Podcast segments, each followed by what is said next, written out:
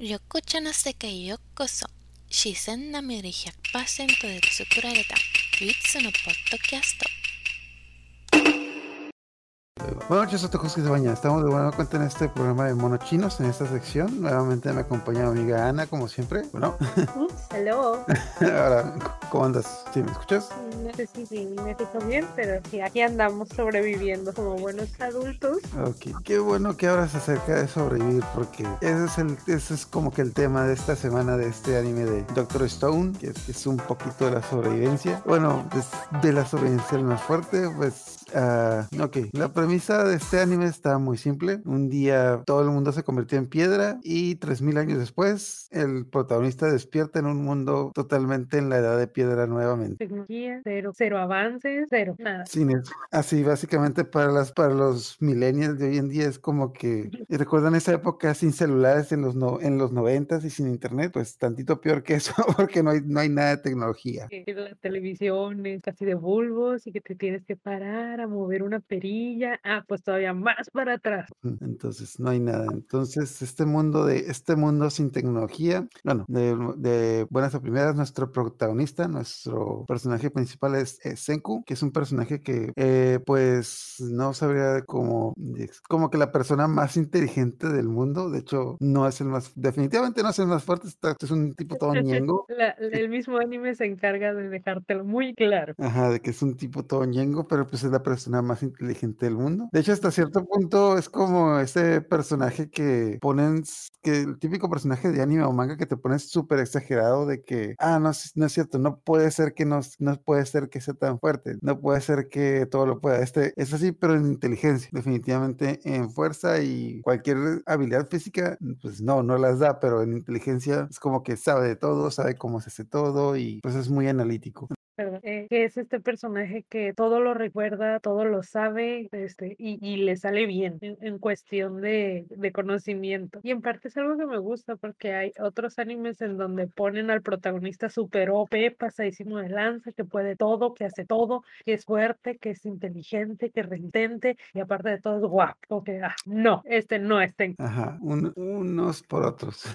Entonces, bueno, es la premisa es básicamente muy fácil, se- es un sin tecnología. De hecho, algo que me gusta de este anime, de hecho, creo que hace rato estábamos hablando de Shingeki no Kyoji y lo que me desespera de Shingeki no Kyoji, de que hay ciertos misterios en esta trama, pero no son lo importante. De hecho, creo que hasta donde va el manga o el anime, no han explicado o está muy al aire de qué fue lo que pasó, de por qué la gente se convirtió en piedra. Y bueno, realmente no sé si alguna vez lo vayan a explicar, pero no importa porque la trama no depende de eso, o sea, eso es lo que de lo que parte la trama y de hecho los mismos personajes no están interesados en descubrir eso. Hay unas cosas que en las que sí están interesados y sí, pero no te recuerdan cada cinco minutos de que ah sí ya se va a revelar por qué se convirtieron en piedra, por qué esto es- no. Entonces ah, la trama está muy muy buena y te, te evita esos problemas. De hecho me, acordé un poquito de este ¿cómo se llama? Promise Neverland, que también Promise Neverland es un anime con muchos misterios que no te desesperan por el hecho de que la trama es interesante y, te, y los personajes son muy, ¿cómo se llama? Muy... La, la misma historia te va guiando qué es lo que tienes que saber, qué es lo que no tienes que saber, o cuándo es que lo tienes que saber. Ajá. Pues, ajá, exacto, entonces la trama avanza bien, eh, hay cosas que se quedan como que al aire, pero pues no, bueno, obviamente si te quedan, si te quedas con la duda de que qué pasó ahí, pero de todas maneras las, las cosas que te presentan son entretenidas y no, no te hacen, ¿cómo se llama? Bueno, de hecho te presentan tantas cosas que muchas veces como que te pierdes, pero pues, eh, bueno, ok, vamos enfocándonos, entonces, todo el mundo se convierte de piedra, de hecho, y nos presentan a estos, digamos, tres amigos que son Senku, el po inteligente, pero ñengo, y Taiyu, su mejor amigo, que es como que el tipo fuerte, pero es tonto, tonto.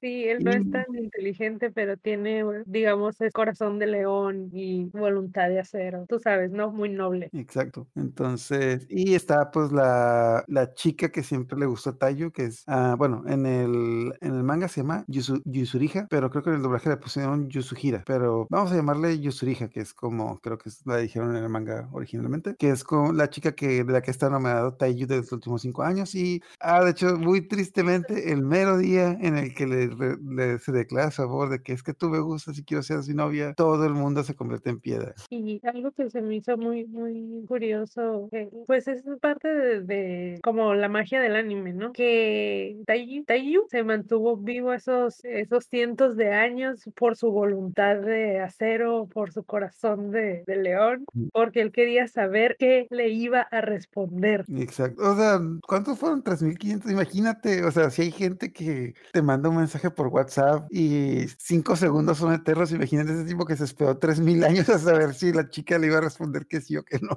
Voluntad de acero, corazón de león, corazón de oro, este. Ah, exacto, pero, ah, bueno, no, no, te- no más, no voy a hacer mucho spoiler, pero esa, esa historia terminó pues relativamente bien. Ok, mm, se despierta Senku, ¿sí?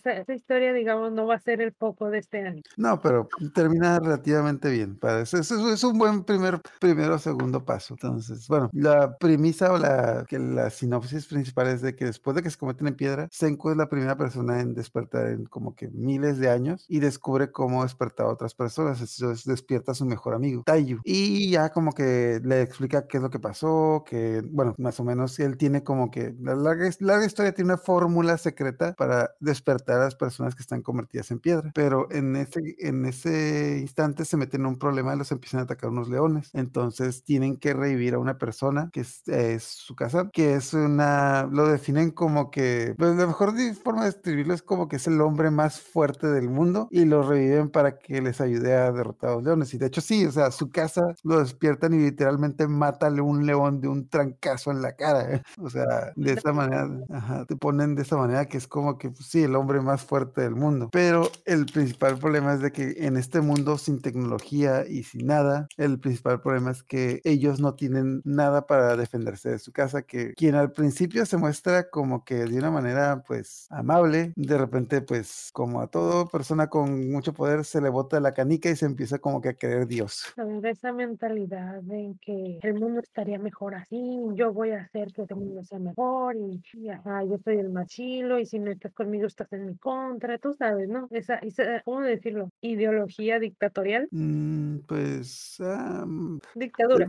Es, es algo así, pero yo lo describía más como que, bueno, el principal problema de su casa es de que no le, eh, bueno, una historia rápida que te cuenta es que cuando él era niño le quiso hacer un collar de, un collar de conchas a su hermana y fue a la playa a recoger unas conchas y un adulto lo golpeó porque supuestamente la playa era de él y, y a él se le hacía ridículo que las cosas fueran, pues las cosas en la naturaleza le pertenecían a gente, que hasta cierto punto tampoco está muy lejos de realidad, por lo, a como está la economía ahorita de que pues las personas que quieren buscar casa o que quieren buscar empleo ya hoy en día nos enfrentamos en el problema de la economía que, es, que todo es todo, todo, en el, todo en el mundo ya tiene un dueño. Entonces y como todo ya tiene un dueño es muy difícil encontrar algo algo algo suyo. Y hay muchos problemas económicos pero él, él culpa sobre todo a los adultos. Entonces él no quiere revivir a los adultos él quiere que el mundo esté lleno de gente joven y eh, pues que no tenga como que esas ah, prejuicios que supuestamente tienen los adultos. Que pues de nueva cuenta hasta cierto punto no está muy errado, pero pues sí, sí de repente como que se le sube demasiado la cabeza y se vuelve un psicópata. Sí, eso es lo que estaba comentando, de si no estás con él, estás en su contra, entonces como,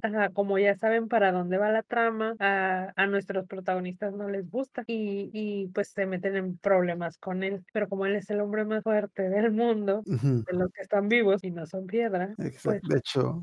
Ajá, de hecho eso es lo que dice Senku, de que pues en este mundo sin tecnología, sin armas y sin nada, la fuerza es todo, entonces están a la merced de este muchacho. Y pues ya larga, bueno, esta es como que la primera minisaga, digamos, introductoria. Entonces, para no hacer el cuento largo, ah, se separan, básicamente se queda Senku por un lado y su casa del otro. Entonces, cada quien empieza a hacer su, digamos, su ciudad. Eh, entonces, Senku se quiere, quiere hacer una ciudad a base de la tecnología y su casa empieza a ser una ciudad a base de la fuerza. Y pues ahí nos encontramos con que Senku en su viaje se encuentra en esta, digamos, ciudad, aldea, donde había gente que en un principio piensa que es gente que se despertó de piedra, pero pues conforme pasa el tiempo nos damos cuenta de que es gente que nunca se convirtió en piedra y ahí, ahí ah, pues hay un pequeño explicación ya luego, pero...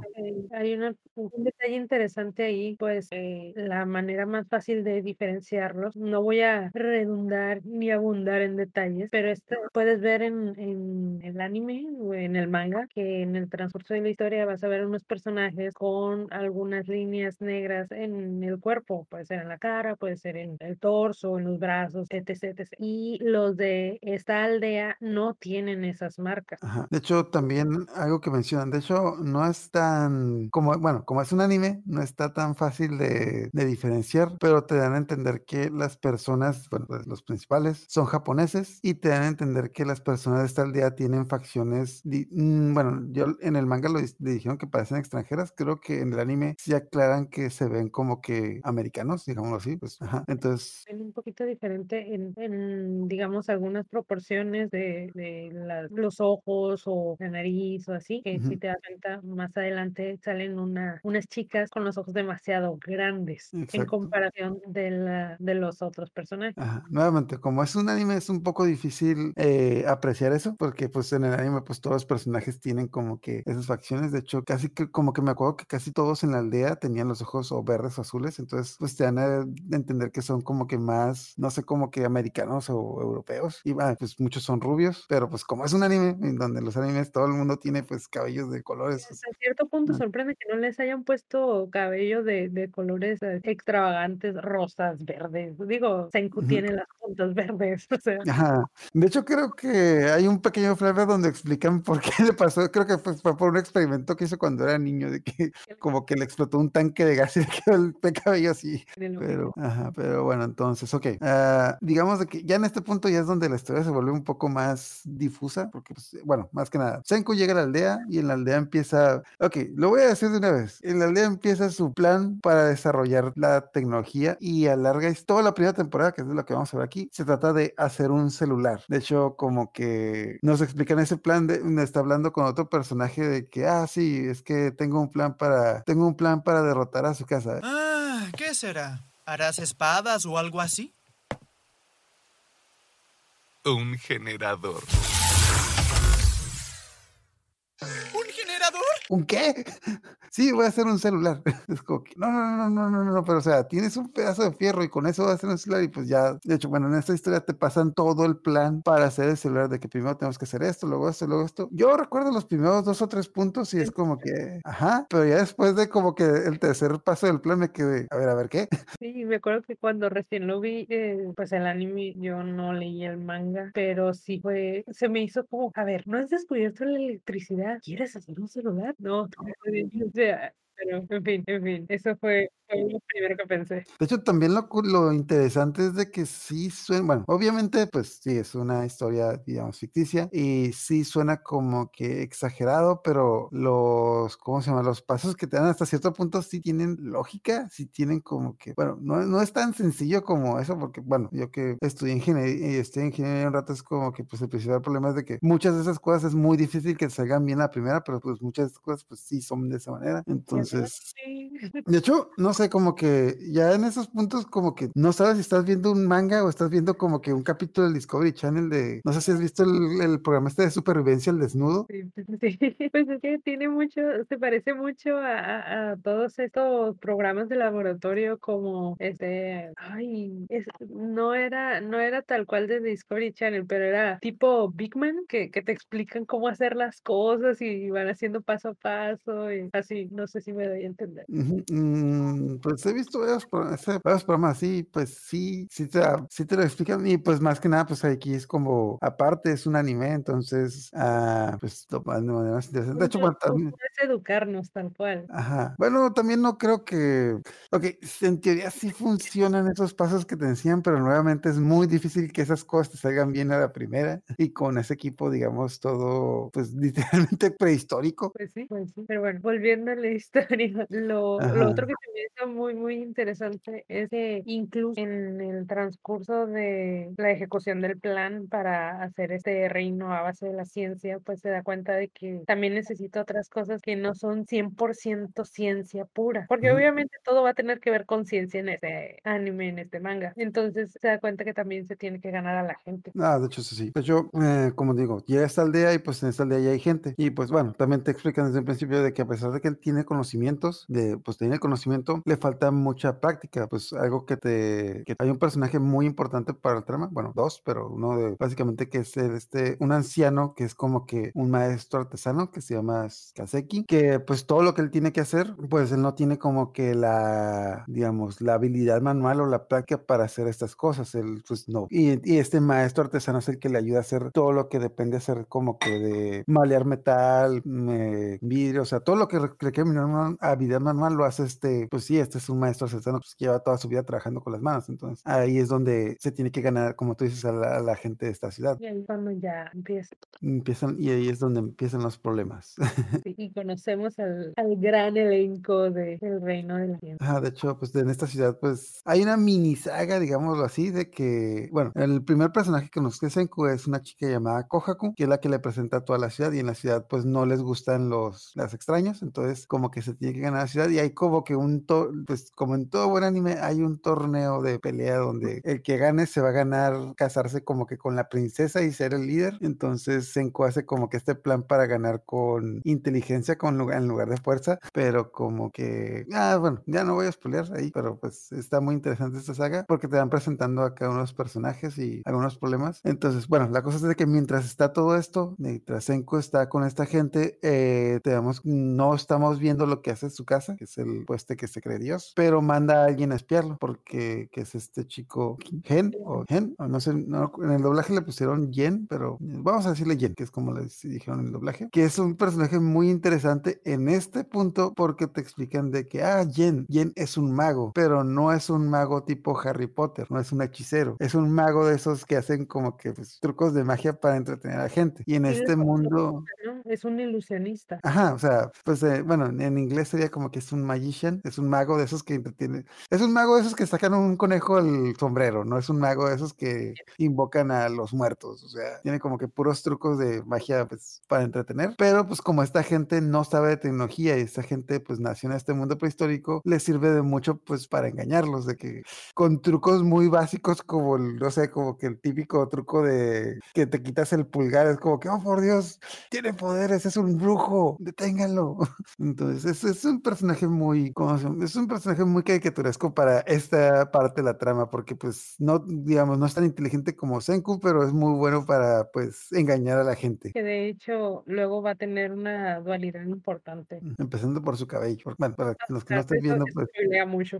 Para que, para que no estén viendo el detalle de que Jen tiene cabello mitad negro, mitad blanco, como No, no, es cierto. Ah, por ahí va. No, no se quiere hacer un, no se quiere hacer un abrigo de perritos, pero pues por ahí. Entonces, mm, bueno, lo que le estaba diciendo Ana antes de empezar de que a partir de este momento es muy difícil de explicar la trama porque, pues no es por sonar medio pretencioso, pero es que la trama sí se vuelve muy científica de que ah, es difícil de explicarlo porque como están desarrollando como que esta tecnología paso a paso, tienes que explicar paso a paso la tecnología y apenas viéndolo como que lo empiezas a comprender de que es, bueno, más o menos como que, de ajá. Uno, de- bueno, uno que, que lo está viendo un poco más amplio el panorama sabe perfectamente que la evolución no, no fue algo lineal. Entonces, son muchas cosas que tienen que ver y, y para las personas o sea, ajá, que les gusta la, la ciencia, lo intelectual, la- ahora sí que la escuela y este tipo de cosas, les va a encantar este anime. Está, está muy bueno en ese sentido. Pero si para lo los- que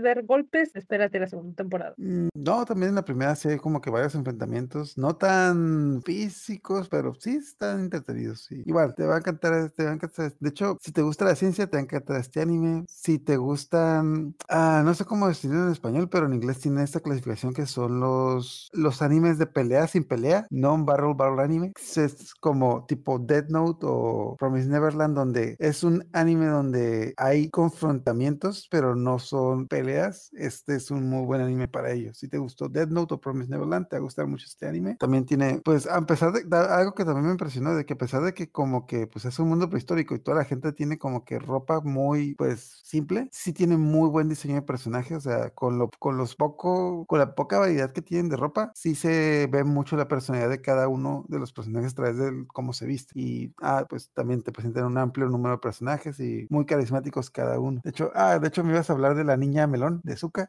Es que me da risa cuando dices la niña melón, pero pues sí es cierto, es esta, ¿cómo se dice? ¿Zuka? eh, Ah, bueno, eh.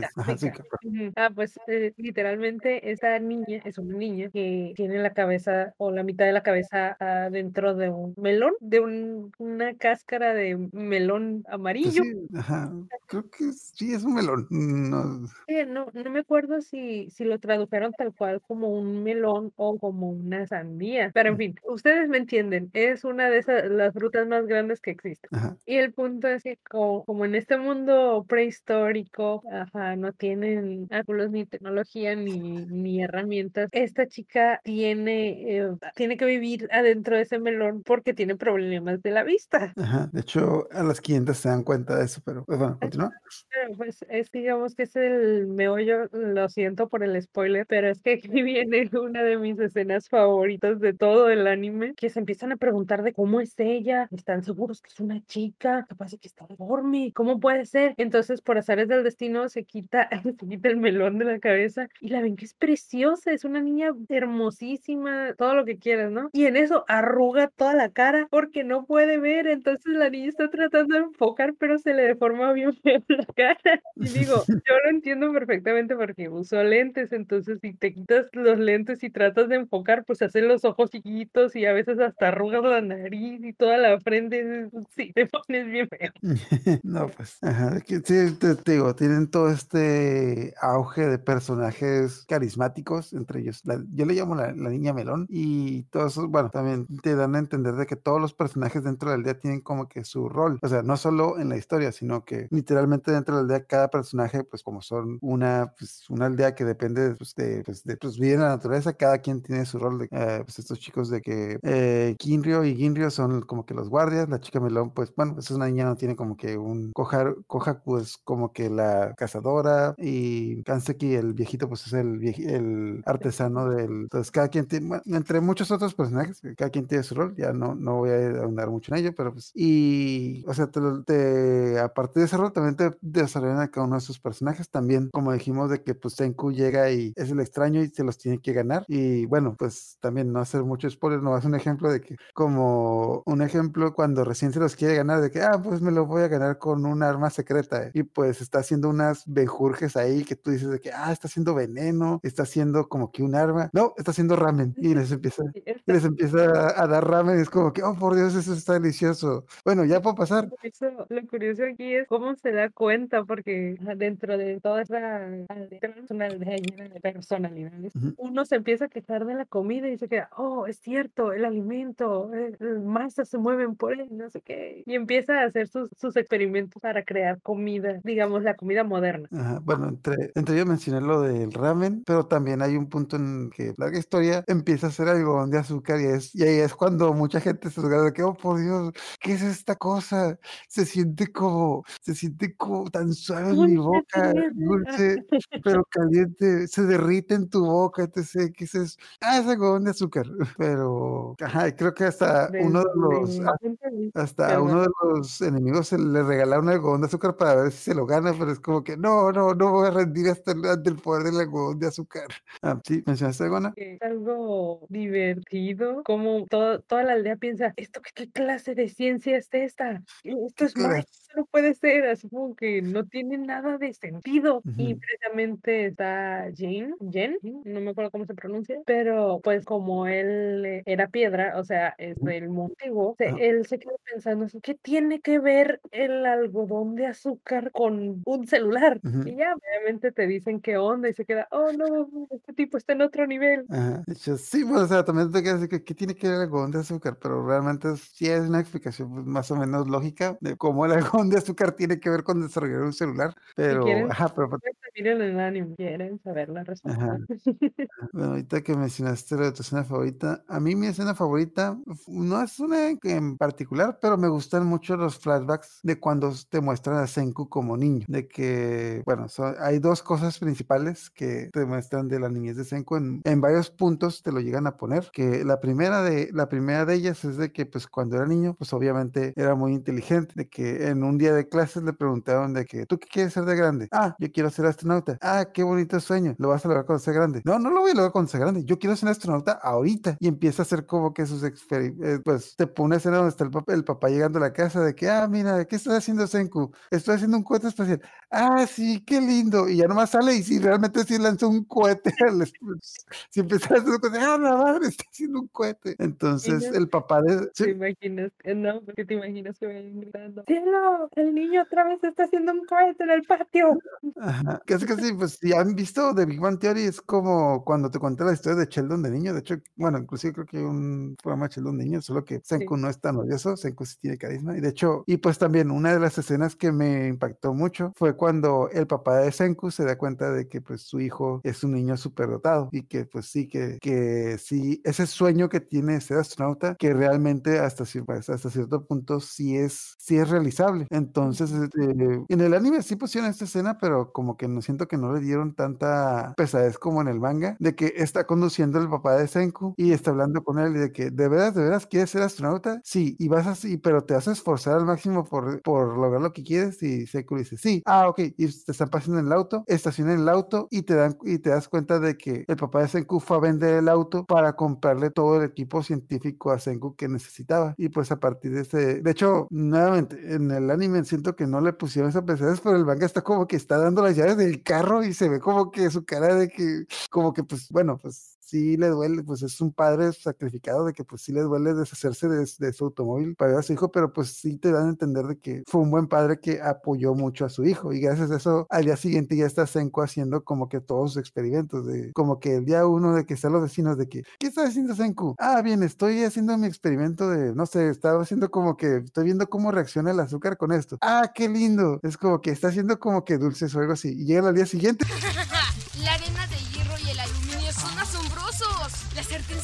con la reacción de la termita.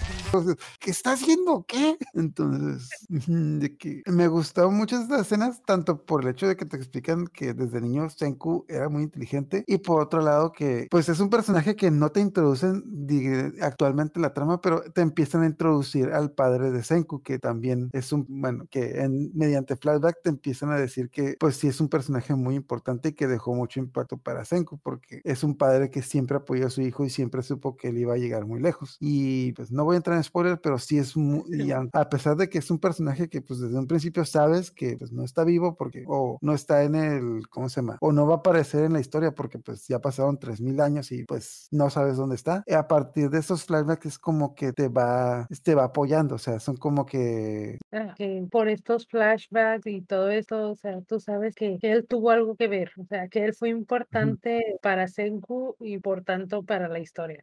Entonces, sí, bueno, también, y a otro punto, y a otro punto un pan tanto más visual, se ve exageradamente adorable Senku de niño con ese cabello que tiene. Ay, hecho, me, me desvié mucho, pero también la escena que cuando eres niño te ponen la escena cuando conoce a Taiyu, de que está haciendo sus experimentos y está haciendo, eh, al día siguiente llegan unos niños y lo empiezan a golpear y le empiezan a destruir sus cosas y llega Taiyu y lo defiende, pero pues le da una golpiza a Taiyu y Senku se siente mal. Y pues al día siguiente eh, Senku llega con los bullies y hace como que lo que llamaría como que un rayo de la muerte y empieza a, y empieza a atacar a los niños con se empieza a lanzar electricidad.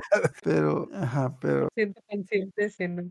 Él sabía que no iba a hacer nada. muy buenos. Entonces, bueno, no sé si tengas alguna otra escena favorita o algo más que quieras Mm. comentar ahorita. Pues escena, eh, creo que hay muchas escenas divertidas porque ahora sí está- estás enseñándole a hacer juego a monos, entonces Sí, eh, ajá, son muchas escenas eh, tanto de lados y así de la ciencia y todo que quedas eh, pensando, creo creo que es la palabra correcta, o sea, pensando en cómo le hizo, cómo le puede hacer, etc, etc. Y también escenas escenas cómicas con, por ejemplo, un personaje que no explicamos, pero que también va a tener bastante impacto es Chrome, así Ujú. sea como el Google. Ujú. Este es el chico, am, ¿cómo le llaman? ¿Hechicero? ¿Le llaman? Bueno, Mm, Sí, de hecho, creo que en el sí le dicen hechicero. Ajá. digamos que es el apestado de la, de la aldea, porque a él también le, le gusta así como experimentar y las artesanías y hacer cosas de ese tipo, pero pues a la, la aldea lo ve ajá, como un hechicero, como que no viene al caso, que no aporta nada. Obviamente para esta historia es súper importante. De hecho, Sen- Senku lo define como que es un chico al que le gusta la ciencia, pero sin saber qué era la ciencia, ¿no? ¿Ah, no? Me quedé en que es un chico al que le gusta la ciencia. Ah, sí, sí, es un chico que le gusta la ciencia, pero no sabe qué es la ciencia. Como si le enseñaras a física o química a un niño de primaria. Mm, Pero sí. Ok, ok. ¿Alguna, alguna un comentario final ya para terminar o algo que más que te gustaría decir? Pues creo que también pudiéramos decir así, muy por encima de la historia. mm, creo que mi personaje favorito sería Kohaku, mm, la chica, la chica cazadora, porque a pesar de que no entiende bien la ciencia, eh, ella es un poco más ruda, pero sabe que Senku sabe, así que voy a confiar en él. Me, me Ujú. agrada ese, esa, ese personaje, vaya. Y por otro lado, el que me cae tan mal, o sea, que yo creo que lo diseñaron para que cayera mal, es Jinryo. Jinro.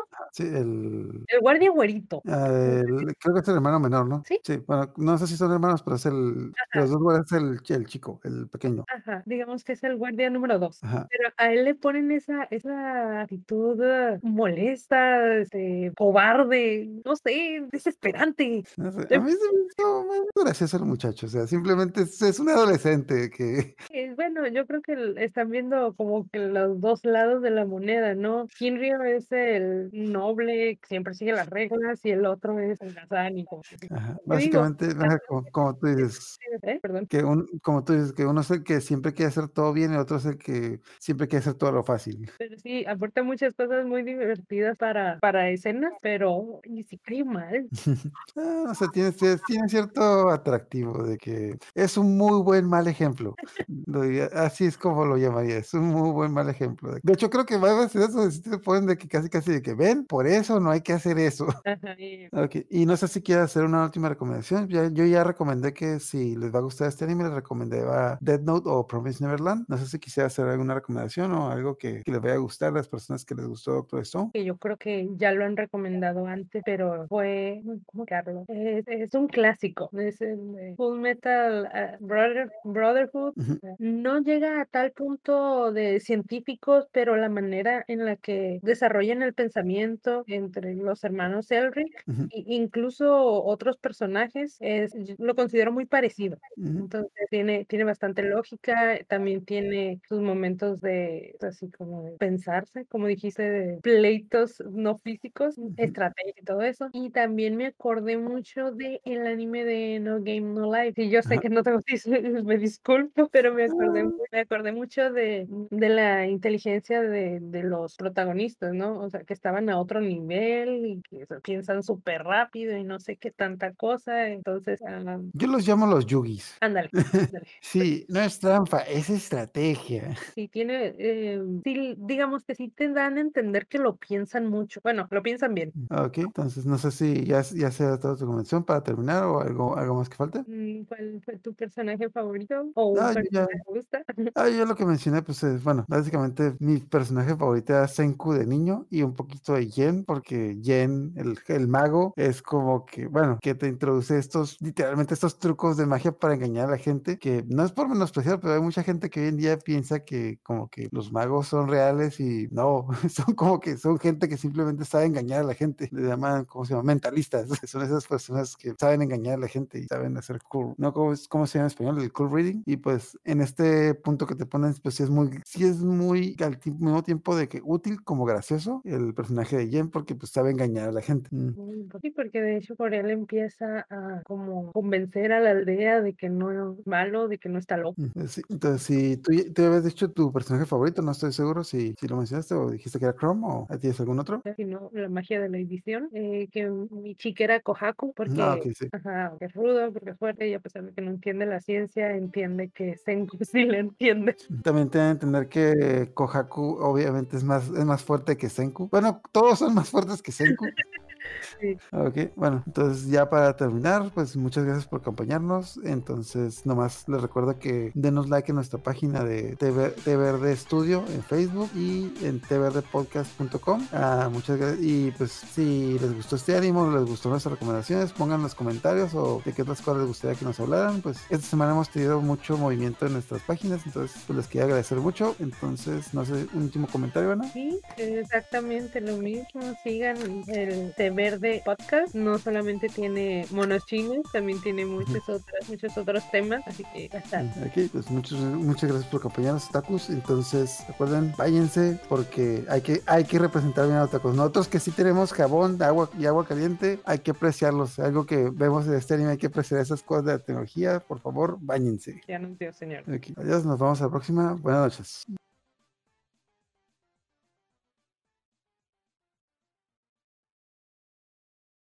¿Qué es eso? Un ablativo. La cámara se quemará si no lo uso.